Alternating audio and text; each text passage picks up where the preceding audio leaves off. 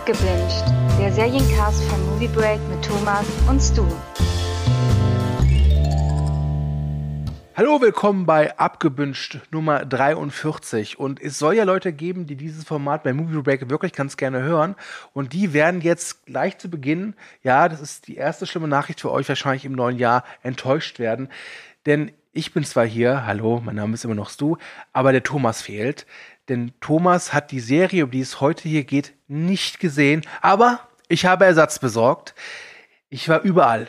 Neapel, Venedig. Ich weiß jetzt gerade auch nicht, warum ich italienische Städte aufzähle, aber ich habe ihn endlich gefunden. Den Kühne. Hallo Kühne. Hi, hi. Kühne, wir zwei Hübschen reden heute über The Office USA. Und natürlich kann man sich jetzt fragen, warum denn jetzt? Besprecht ihr nicht aktuelle Serien? Ja, da habt ihr schon recht, aber zum einen sind der Kühne und ich große Fans von The Office USA und zum anderen, ich kann mein Glück ja kaum in Worte fassen, ist es so, dass am Samstag, den 15. Januar 2022, The Office USA bei Netflix Deutschland erscheint und da freuen wir uns drüber, oder Christian? Oh ja, oh ja. Ich hab, äh, ich bin erst letztes Jahr in den Genuss von The Office gekommen ähm, weil es eben immer so schwer verfügbar war und mir dann ein, ähm, ein guter Freund die komplette Serie äh, gegeben hat zum Schauen.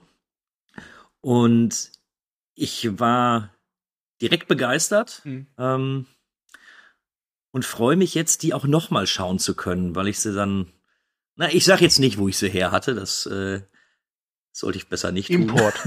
Import. Aber ähm, ich glaube, es wird einfach zu wenig über die Serie gesprochen, weil sie in den normalen Streaming-Portalen gar nicht so präsent ist. Und ich denke aber, es ist wert, darüber gesprochen zu werden, weil ich kann mein Fazit schon mal vielleicht vorab sagen. Für mich ist es äh, tatsächlich die beste Sitcom, die ich bisher gesehen habe. Oh, okay, das ist ordentlich, weil ich ja auch weiß, dass du genau wie ich auch ein großer Fan von so Sachen bist, wie zum Beispiel Arrested Development.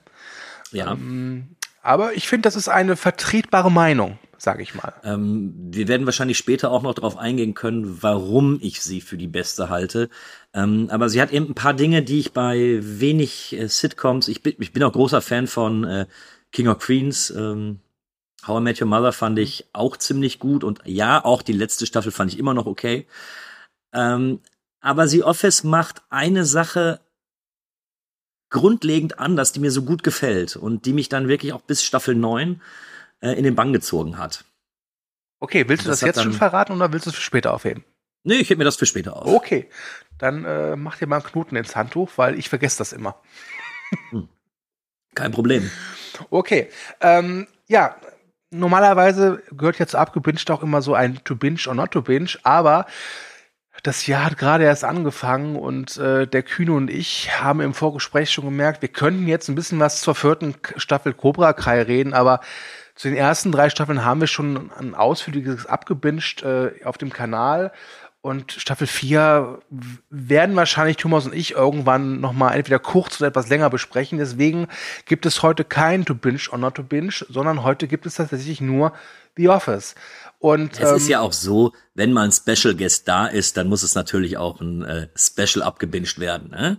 Da kann man sich ehrlich, auch nur einer du, Serie widmen. Du bist doch auch schon äh, Podcast-Inventar bei Movieback. Glaubst du wirklich, dass du so special bist? Also ohne es böse zu meinen? Aber ich rede mir das immer wieder ein. Okay. okay. Ähm, Podcast-Inventar. Als würde ich irgendwo in der Ecke stehen und so, ja, jetzt nimm mal den mal hier aus der Ecke. Ja, du bist unser neuer Podcast-Goldpokal. Denn Leute, vielleicht wisst ihr es nicht, aber der Kühne hat die erfolgreichsten Podcasts bei Movieback letztes Jahr gemacht mit seinen Movie Virgins. Ja, Ne? Das stimmt. Behandelt mich gut, sonst wechsle ich noch. Ja.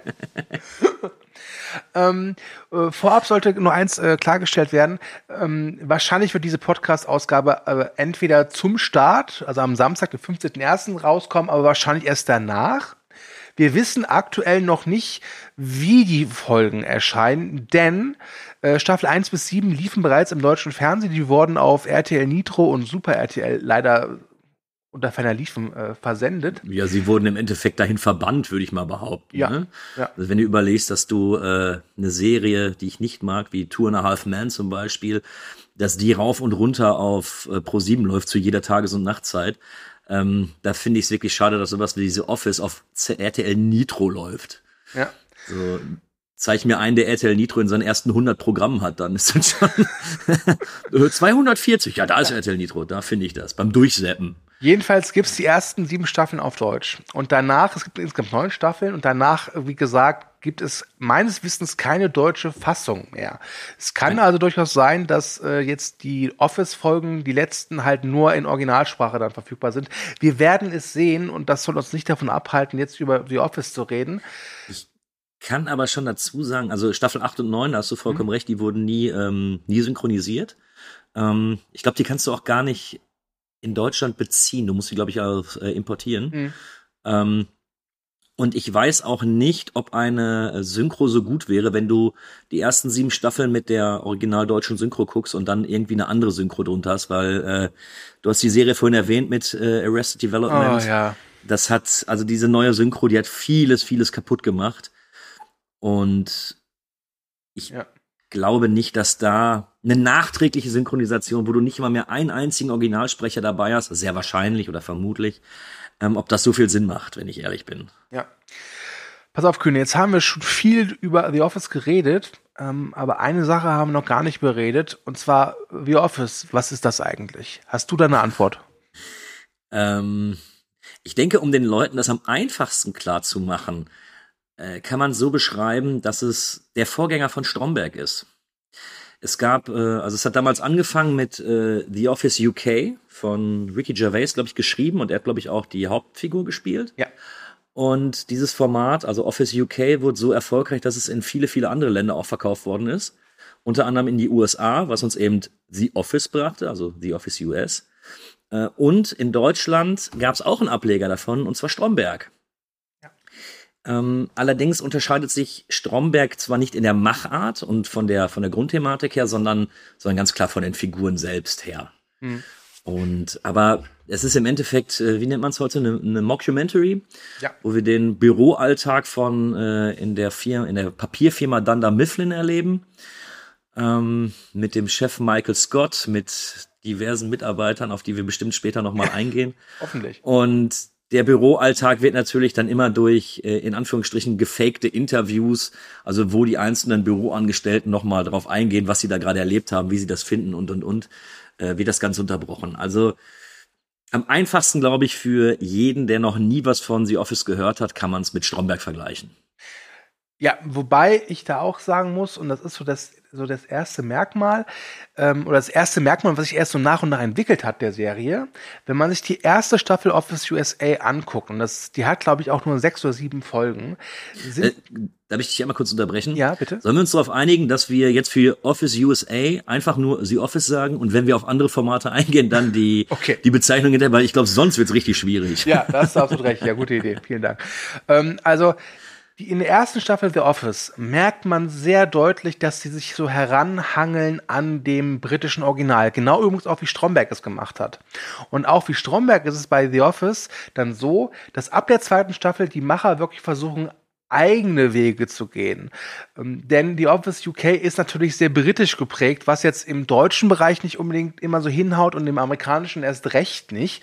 Und ich finde, das merkt man vor allem an der Hauptfigur, nämlich Michael Scott, genial verkörpert von Steve Carell, der in meinem Empfinden in der ersten Staffel halt wirklich ein riesen Arschloch ist und dann in den späteren Staffeln zwei, drei, vier sich so ein bisschen zu einem ja Naivling entwickelt, der die meiste Zeit es ja gar nicht böse meint, aber es nicht hinbekommt zu graffen, dass das, was er gerade macht, echt scheiße oder falsch ist.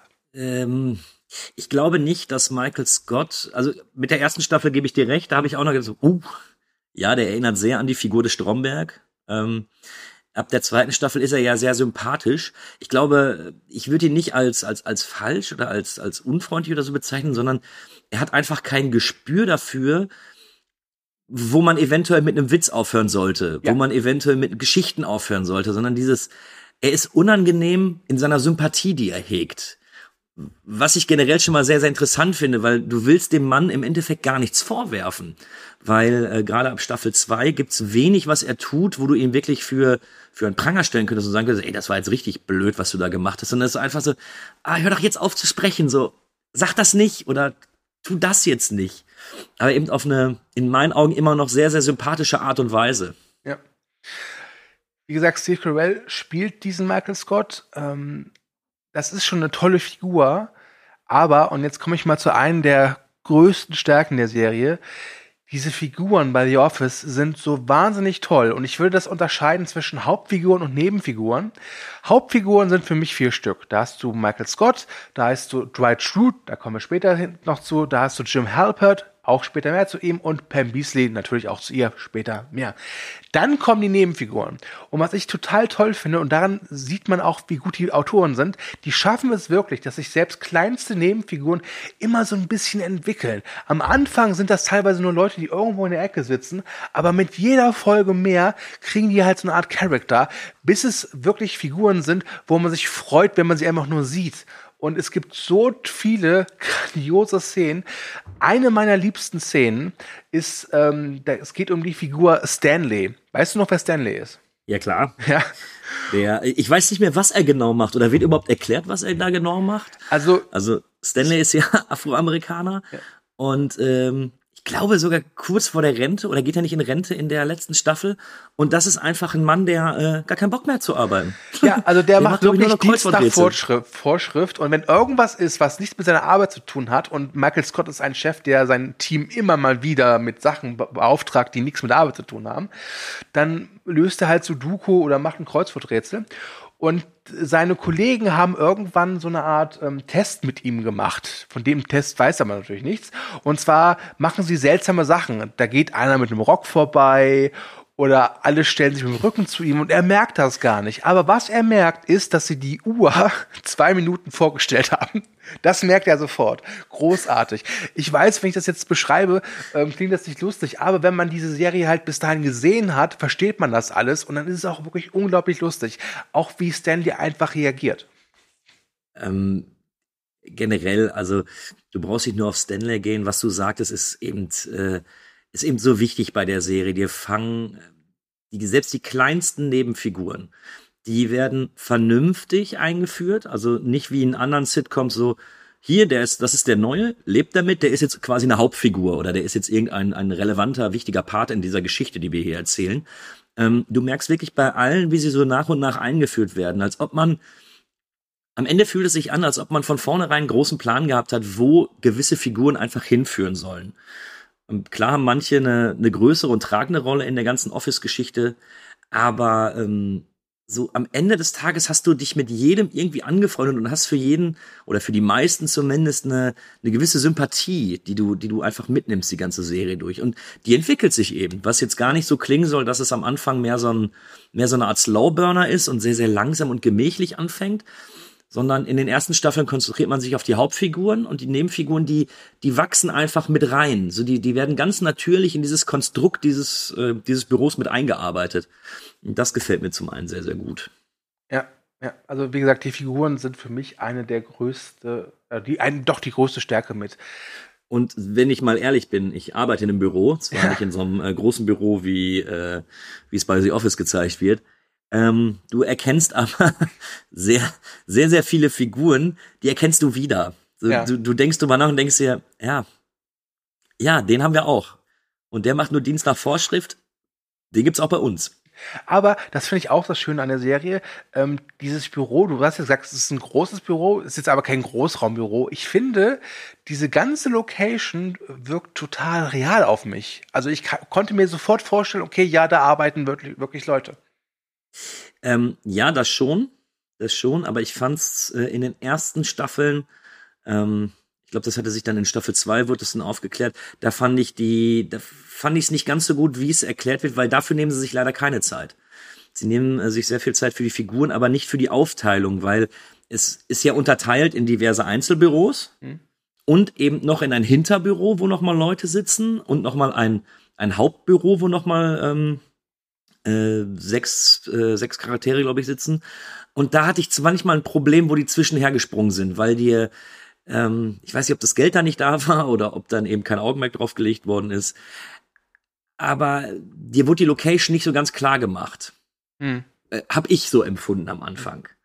Nee, bei mir war es nicht so. Aber für mich ist die Office, also diese Location, auch immer nur dieses, dieses äh, kleine Vorzimmer mit Michael Scotts Büro und davor hast du halt eben den Schreibtisch von ähm, Dwight Schrute und Jim Halpert.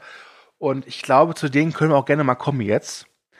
Ähm, ein wunderbares. Äh, sind das eigentlich Feinde? also, man ähm, muss sich eventuell. Es beginnt als Feind, endet als Freund, aber. Also, ähm, also ganz Chemie. ehrlich, ich bin bei der Beziehung Dwight Schrute und Jim Halpert relativ froh, dass das nicht real ist, denn wenn es Realität wäre, wäre das schon hier und da durchaus so ein bisschen Richtung Mobbing. Trotz allem kann ich nicht anders sa sagen, als dass es Dwight ja oft darauf anlegt und es teilweise ja auch, es tut mir leid, es so zu sagen, aber verdient hat. aber jetzt nur damit ihr wisst, äh, was ist jetzt oder wer ist Dwight Schrute? Dwight Schrute wird gespielt von Ran Wilson, den kennt man unter anderem aus Super Crime Shut Up. Und wenn ihr Stromberg kennt, Dwight ist der amerikanische Ernie. Wo, wobei auch da, das muss man äh, aufpassen, es ist nicht gleichzusetzen. Da, genau, genau. Also vielleicht das nochmal vorab, bevor du auf die Personenbeschreibung gehst. Obwohl Stromberg und The Office natürlich gewisse Parallelen aufweisen, sind die Personen, die ähm, die eben innerhalb des Büros arbeiten, zwar ähnlich konzipiert, entwickeln sich aber gänzlich anders. Mhm. So, anstatt jetzt wie bei Stromberg mit dem Ernie so ein, ja, so, so ein Muttersöhnchen zu haben, der schwach ist, der ängstlich ist und der so ein Nöler ist, mhm. so sagt man zumindest im Ruhrgebiet, so ein Nöler. Ähm, hast du mit Dwight Schrute jemanden, der aneckt, weil er sehr auf, äh, er, ist eben sehr Paragraphenheini, würde man im Bürojargon sagen. Er ist ähm, sehr offensiv auf, er hält sich auch immer für ja. den Besten, ja. Ja, ja, natürlich, natürlich.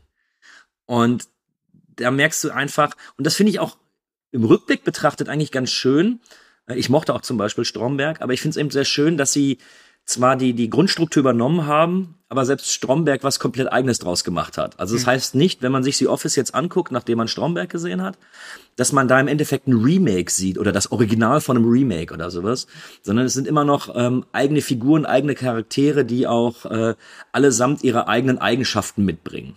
Ja. Ähm, aber ich habe dich unterbrochen, du wolltest noch mehr zu Dwight sagen.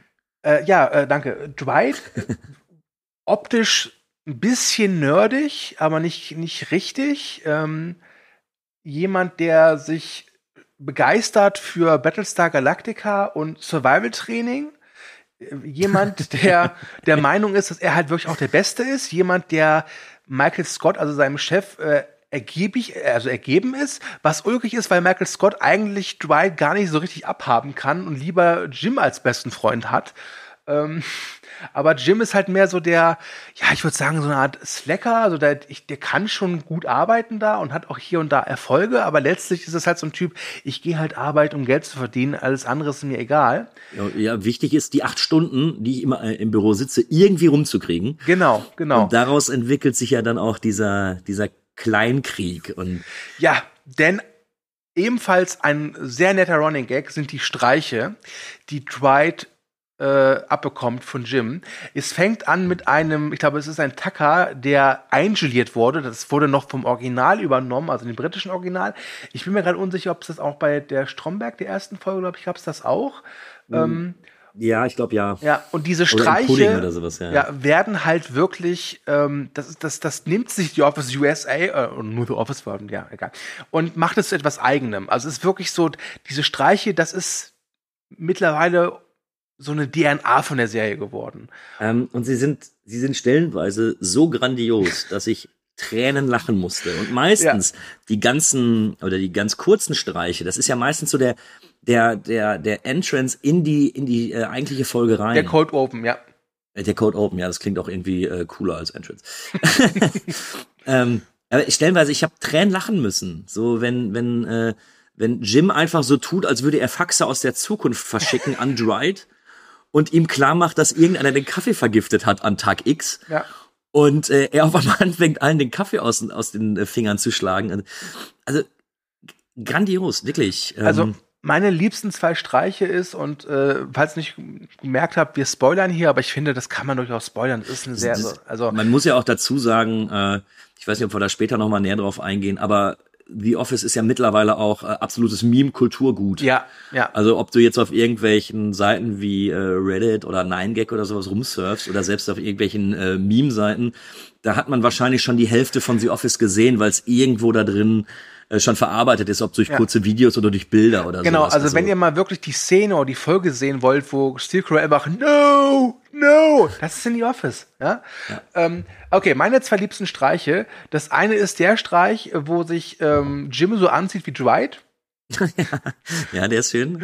Und der andere ist, glaube ich, in der vorletzten und letzten Staffel, wo ähm, Jim einen asiatischen Freund äh, einlädt und dieser asiatische Freund tut so, als wäre er Jim. Und äh, das ist auch großartig. Ja, zumal er ja auch die Fotos abändert. Ja, er genau. lässt ja dann neue Ehefotos schicken, äh, machen oder Fotos mit den Kindern und sowas. Ähm, nee, den besten Streich, obwohl es tatsächlich dann auch ein, äh, nicht nur ein Cold Opener war, sondern sich auch durch die ganze Folge zog. Ähm, war mit der Schneeballschlacht.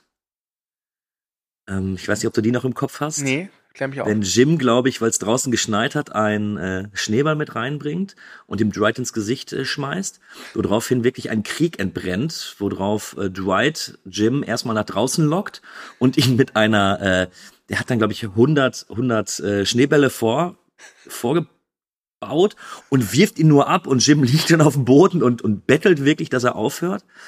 Ähm, aber Dwight, weil er der Beste ist, gibt er natürlich nicht nach. Er fühlt sich in seinem Ego verletzt und baut später, als die äh, abends aus dem Büro rausgehen, überall Schneemänner auf.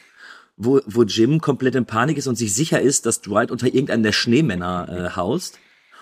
Und er rennt vollkommen in Panik da lang, macht jeden Schneemann kaputt und am Ende siehst du ihn auf dem Dach stehen und sagt, der beste Schneeball ist der, den man nicht wirft, sondern der, der sich in die Psyche einbrennt. und wahrscheinlich haben jetzt die meisten abgeschaltet, weil ein bloßes Erzählen der ganzen ja. einzelnen Szenen ähm, gar nicht das wiedergibt, was es ist, weil obwohl es ein bisschen dumm klingt, ist es in den meisten Fällen gar nicht dumm. Es hat echt, es wird gut aufgebaut und es wird auch gut gespielt. Also alle Schauspieler da sind wirklich äh, richtig toll.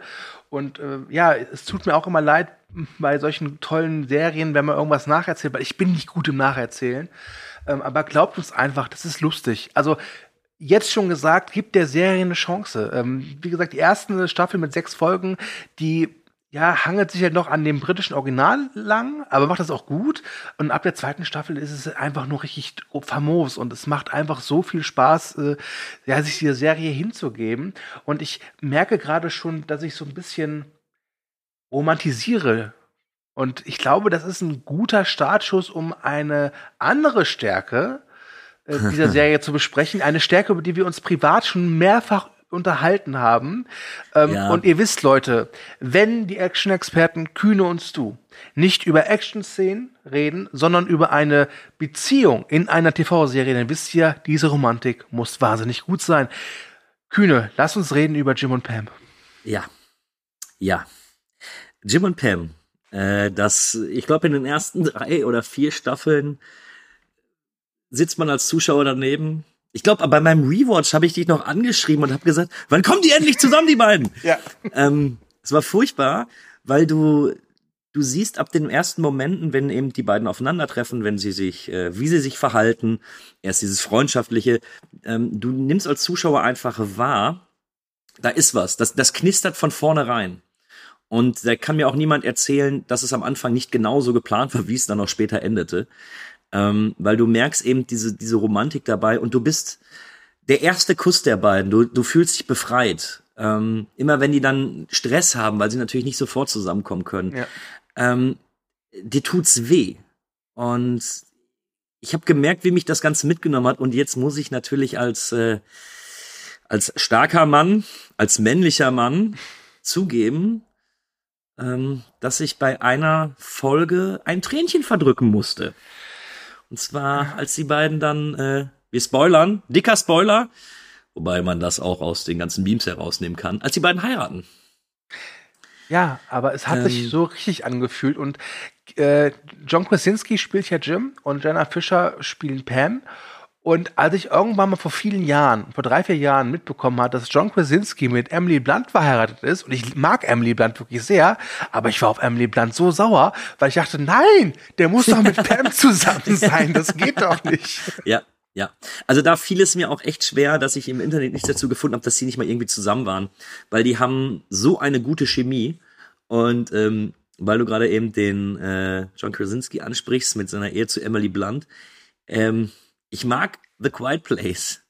Aber ich hatte in dem Film nicht mal annähernd das Gefühl, dass die beiden, die in Wirklichkeit verheiratet sind, auch nur annähernd so eine gute Chemie miteinander haben wie äh, Jim und Pam in The Office. Ja, ja, wobei man auch ehrlich sagen muss, man ist, die hatten ja auch wirklich mehrere Folgen, das aufzubauen. Aber da muss ich auch sagen, es ist auch so eine, ja, so du siehst sie in der ersten Folge und wie sie so miteinander interagieren und du weißt sofort, die kommen zusammen. Nein, die müssen zusammenkommen. Ja, also ich würde jetzt nicht unbedingt davon sprechen, dass ich beide für grandiose Schauspieler halte mhm. in ihrer in ihrer kompletten Filmvita. Ähm, was ich aber sagen kann, ist, dass sie wahrscheinlich bei The Office, bei den, bei den Szenen, die wirklich auch ans Herz gehen, ähm, dass sie da wirklich alles rausgeholt haben, was sie können. Ja. Also gerade wenn, wenn, äh, wenn die Vermutung im Raum steht, dass Jim woanders arbeitet und eben nicht mehr die Möglichkeit hat, mit äh, Pam zusammenzukommen.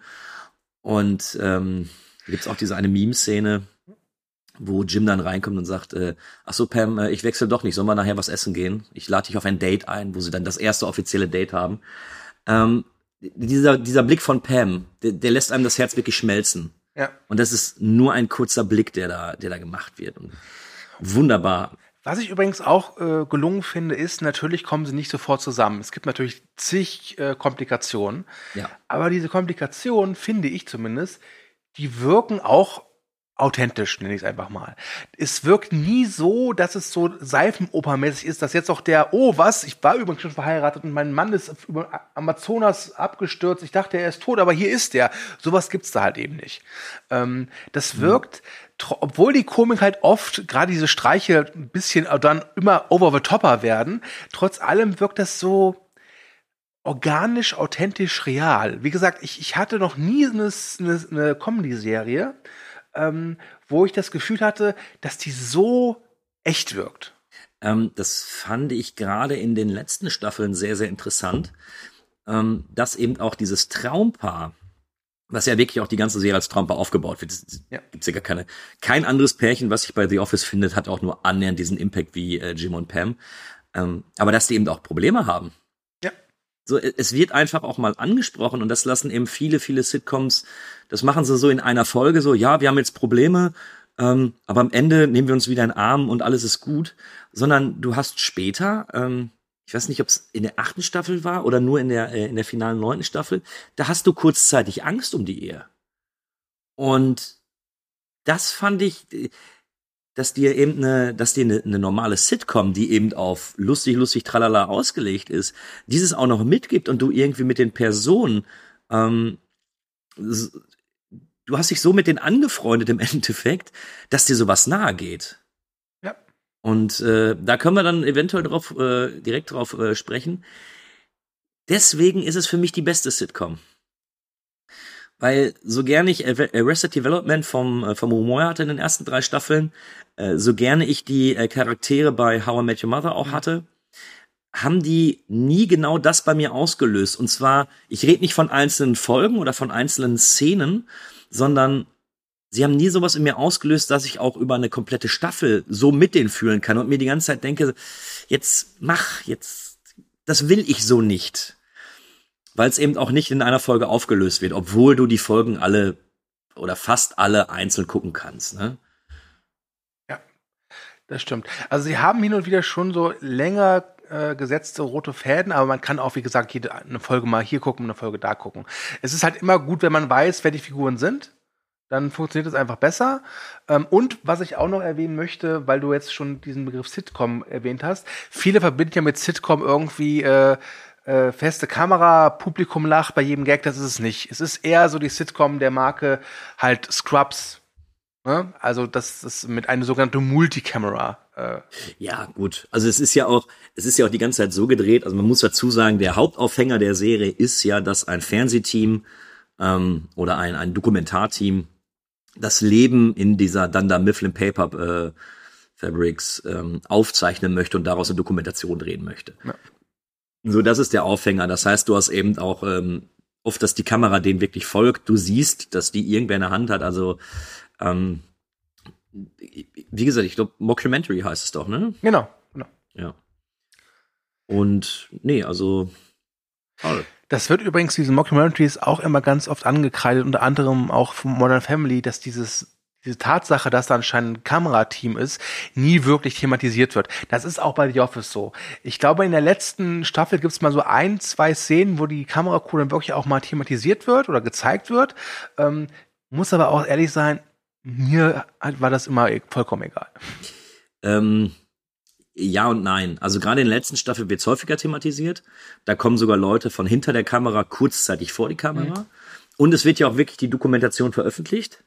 Ähm, aber hier und da wird es schon, wird es schon ähm, eingebracht. Und zwar will äh, Scott doch, ähm, Michael Scott doch irgendwann eine Rede halten und dann geht er doch zum Kameramann hin, komm, nimm das nochmal auf, wir brauchen das aus mehreren Perspektiven. Ja.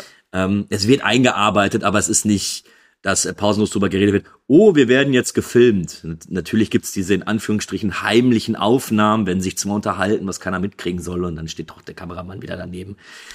Ähm, dem Ganzen muss, über das Ganze muss aber hinwegsehen.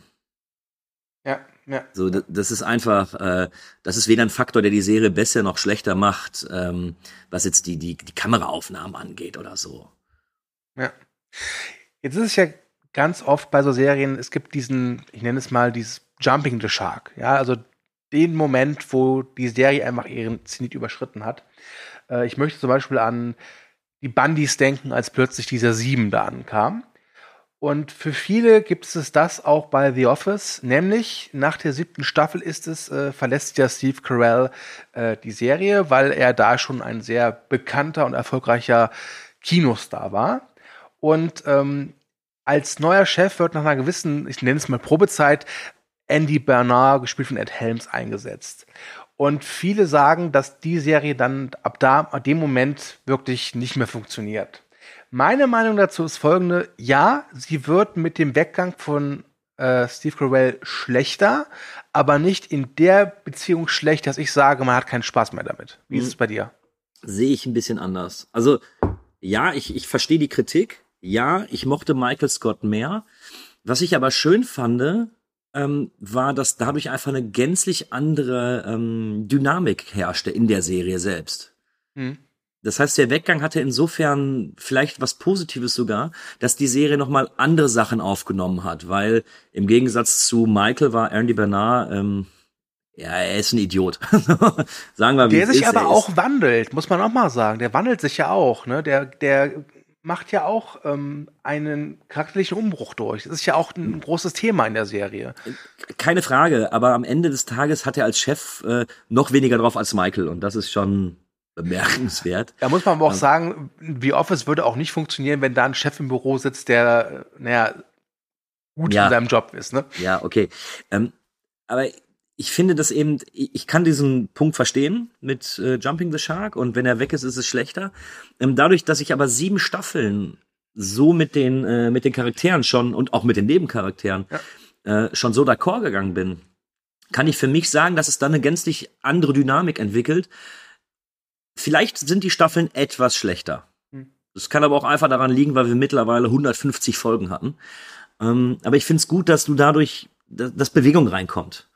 Und das reicht mir dann im Endeffekt, wenn ich die anderen Charaktere sehe, die dann aber auch nach Michaels Weggang einen immer höheren, äh, eine immer höhere Screentime haben, weil der Chef in der Serie The Office war nie oder ist im Endeffekt nicht der wichtigste Charakter und das zeigt mir der Weggang eigentlich. So, du merkst, dass auch ab Staffel 8 und Staffel 9 viel, viel mehr innerhalb des, äh, des in Anführungsstrichen, Großraumbüros stattfindet ja. und, und viel mehr Konflikte dort äh, herrschen. Und in manchen Folgen Andy sogar nur in seinem Büro sitzt und schlussendlich gar nichts macht oder gar nichts zu tun hat. Ja. Und dementsprechend kann ich der Serie nicht böse sein. Wenn, wenn eine Serie sieben, acht, äh, neun Staffeln hat, muss ich davon ausgehen, dass sie irgendwann schlechter wird. Ich finde auch, dass man daran halt sieht, die, also die Qualität auch äh, von The Office sieht, halt wegen der ganzen Nebencharaktere. Mhm. Weil, stell dir mhm. mal vor, du drehst jetzt eine neue Staffel Stromberg und Stromberg ist nicht mehr mit dabei. Hätte, würde nicht funktionieren. Würde nee, nicht funktionieren. Weil, und das nicht nur, weil die Serie auch so heißt, sondern auch wegen ganz vielen anderen Faktoren. Und ähm, ich finde hier diese Nebenfiguren, ob es jetzt ein Creed ist oder eine Nelly oder eine Kelly Kapoor und ihre Hochzeitspläne oder eine Janet, ähm, die funktionieren alle irgendwann so für sich selbst, dass sie auch so eine Art Eigendynamik entwickeln und daraus generieren sich wieder Geschichten, daraus generieren sich wieder Lacher, so dass ich auch dachte, okay, klar, Steve Carell ist ist natürlich gut in dem, was er macht und er wird auch vermisst und er fehlt auch ein bisschen, aber es hat, wie gesagt, seine eigene Dynamik jetzt aufgebaut. Man braucht ihn nicht mehr zwangsläufig. Ja, ja, sehe ich ganz genauso. Im Übrigen Creed, bester Mann. Ja. also ähm, Creed ist, ist wirklich ein Nebencharakter, der nur ganz, er taucht relativ selten auf, aber jede Szene mit ihm ist absolut pures Gold. Ja, wirklich. ähm, ich habe wirklich Nächte damit verbracht, mir auf YouTube Creeds Compilations anzugucken, auf YouTube. Ja, ja, wirklich. Es ist, es ist, also da muss man den Schreibern auch wirklich ganz, ganz große äh, äh, Wort vergessen, guck mal. Äh, Habt ihr nee, gut weißt, gemacht? Habt ihr gut gemacht? Gut gemacht. So, so. so nämlich, so heißt es. ähm, es ist unglaublich gut geschrieben. Also der Humor ist astrein, astrein. Durch die durch die verschiedenen Charaktere, die natürlich irgendwo alle ihren eigenen Humor haben, äh, findet auch jeder sich da irgendwo drin wieder, beziehungsweise findet irgendwas, worüber er lachen kann. Ne, du hast natürlich mit, mit Kevin jemanden, der sehr einfach vielleicht auch ein bisschen dumm ist. Ähm, wer über sowas lachen kann, kann über jede Szene von, ähm, von Kevin lachen. Ja. Und so hat sich das mit ganz, ganz vielen Charakteren eben aufgebaut, dass, dass sie so ihr eigenes Trademark setzen. Jetzt fällt mir die Szene ein mit seinem legendären Chili. Ja, ja. Oder wenn er mit äh, Angela und Oscar irgendwie, äh, irgendwie Geld aufspüren wollen, was in den Büchern fehlt. Ach, so viele tolle Szenen. Ja, zumal wenn er irgendwann sagt, es ist ja effektiver, manche Sätze gar nicht auszusprechen, weil du nur ein paar Wörter brauchst, damit man dich versteht. Und er daraufhin von der Personalleiterin, glaube ich, für behindert gehalten wird. also es ist, äh, es klingt ein bisschen unter der Gürtellinie, mhm. ist es aber nie. Ja, das stimmt. Es ist wirklich immer ähm, gehobene Unterhaltung. Ja, ja, aber auch nicht so, dass du studiert haben musst. Ne, sondern einfach, es ist einfach wirklich gut geschriebener Humor, wo die meisten Pointen wirklich sitzen. Ich, will gar nicht sagen, dass, dass jeder einzelne Witz so gut funktioniert wie der andere. Ähm, aber es sind unglaublich tolle Dinge dabei. Und sie werden natürlich auch, je länger die Serie läuft, immer etwas absurder, was du aber nie irgendwie in Frage stellst, mhm. weil du die Charaktere mittlerweile kennst. Und, und das meine ich eben auch mit dem, äh, mit dem schönen Aufbau. Äh, es gibt eine Szene, wo ein, ähm, wenn Daryls Oma gestorben ist und jeder gibt ihm Glückwunschkarten, weil die das falsch verstanden haben. Oder kommen ins Büro rein und sagen, ja, äh, ja, cool und Glückwunsch und hier und da, weil sie die Karten auf dem Tisch sehen. Äh, was jetzt gerade nach ziemlich schwarzem oder derben Humor klingt, macht in der Serie aber durchaus Sinn, weil du mit den Personen aufgewachsen bist. Du weißt, wie diese Personen ticken, wie sie funktionieren. Und in diesem Kontext, so wie sie innerhalb der Serie funktionieren, funktioniert der Witz auch auf eine komplett andere Art und Weise, weil du sagst so, ja, scheiße, das wird dem wirklich passieren, der ist so. Ähm, ich möchte noch einen Mann erwähnen, äh, der mitverantwortlich dafür ist, dass diese Serie so gut funktioniert. Es ist äh, ein Mann hinter der Kamera, nämlich Greg Daniels, der ja, ich glaube, der Chefautor lange Zeit war und auch das äh, produziert hat, die Serie. Äh, kommt ursprünglich, glaube ich, von Saturday Night Live und hat auch bei den Simpsons früher mitgearbeitet. Und der hat auch noch die Serie Parks and Recreation gemacht. Ja, auch großartig. Auch großartig. Auch großartig. Ja, ähm, übrigens, Craig Daniels arbeitet auch mit Steve Carell weiterhin zusammen, ähm, unter anderem bei Space Force. Da gibt es ja auch im Februar neue Folgen auf Netflix. Ich weiß, Space Force wurde schon nicht so wohlwollend aufgenommen. Ich persönlich hatte da meinen Spaß. Da kann ich auch nur auf unsere abgewünscht Folge zur Serie verweisen. Und ich freue mich wirklich jetzt einfach ein Ast, wenn jetzt am Samstag ich äh, morgens aufstehe, mir einen Kaffee mache und dann glaube ich wirklich einfach nur anfange, The Office zu bingen. Mein Wochenende steht im Zeichen von The Office. Deins auch? Ich habe gerade ein Problem. Okay. An dieser Stelle liebe Grüße an die gute Steffi die mich gebeten hat, oder nachdem ich ihr letztes Jahr eben so davon vorgeschwärmt habe, wie gut ich sie Office fand und ich habe beim ersten beim ersten Sichten der Serie habe ich sie auch relativ schnell weggeguckt. Ähm, äh, ah, die können wir ja zusammen gucken. Jetzt habe ich Sorge, weil, weil äh, ich würde sie auch gerne bingen, Ähm, ich würde auch gerne wieder damit anfangen und vielleicht nur ein paar, nee, nicht mal Highlight-Folgen. Ich würde es einfach von vorne bis hinten nochmal durchlaufen lassen. Und wenn es eben nur äh, beim Bügeln oder so ist. Ähm, aber ich habe ein bisschen Angst, dass sie mich jetzt darauf festnageln. Ja, äh, wir können ja mal mit The Office anfangen. Und dann sind 200 Folgen echt lang. Ja, das stimmt. und echt viel. Ich für meinen ähm. Teil werde es auf jeden Fall tun. Ich werde natürlich nicht alle 200 Folgen auf einmal durchgucken. Das schafft selbst ich in meiner, in meiner Binge-Sucht dann nicht. Ähm, aber für mich ist The Office jetzt so der Startschuss für eine sehr schöne äh, Comedy-Zeit bei Netflix. Wie gesagt, die zweite Staffel von äh, Space Force steht an. Und die vorletzte Staffel Brooklyn Nine-Nine kommt am 6. Februar auch auf Netflix endlich. Es sind goldene Zeiten. Oh ja. Oh ja. Also wirklich an der Stelle nochmal den guten Rat an jeden.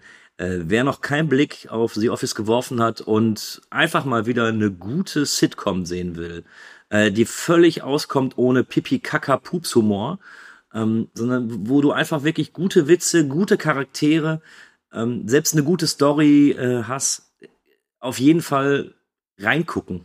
Ja. Ganz, ganz ehrlich. Ja.